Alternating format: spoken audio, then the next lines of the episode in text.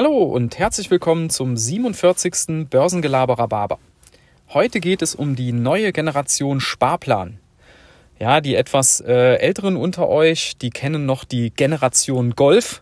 Das war ja so in den 80er Jahren wurde diese Generation von jungen Leuten so genannt, weil da äh, gefühlt jeder äh, einen Golf gefahren hat als Auto.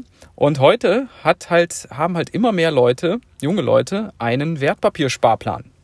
So, kurz zu den Zahlen. Ähm, es gibt dementsprechend aktuelle ähm, Studien von zum Beispiel der ING, große Direktbank, und die hat ermittelt, dass im ersten Quartal 2020 so viel Geld in Wertpapiere gesteckt wurde wie seit zehn Jahren nicht mehr. Und zwar etwa 14 Milliarden Euro. 14 Milliarden Euro. Äh, und das sind vor allem junge Leute und die investieren über Wertpapiersparpläne. Die Consorsbank meldet ähnliche Zahlen. Seit Jahresbeginn stieg die Anzahl der Sparpläne um 50 Prozent.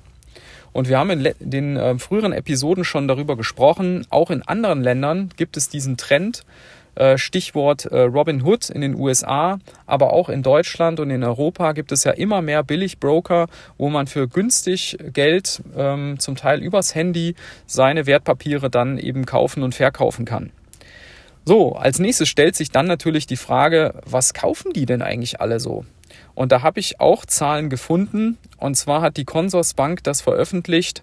Also bei den ETFs, die meisten investieren halt in ETFs.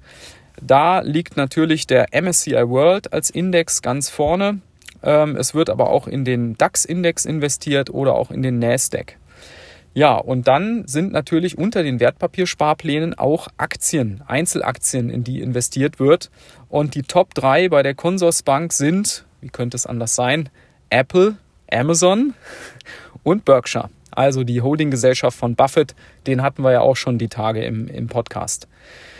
Ja, also das ist eine sehr positive Entwicklung aus meiner Sicht, weil natürlich in dem derzeitigen Niedrigzinsumfeld äh, man nur mit äh, zum Beispiel Aktien einen realen äh, Zuwachs von seinem Vermögen erzielen kann, weil ansonsten eben die Inflation das über die lange Zeit äh, auffrisst.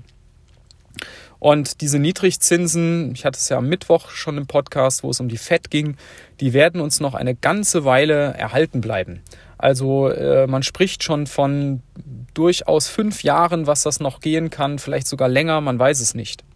Also positive Entwicklung, Generation Sparplan äh, finde ich eine super Sache. In diesem Sinne wünsche ich euch ein positives Wochenende und bis dann.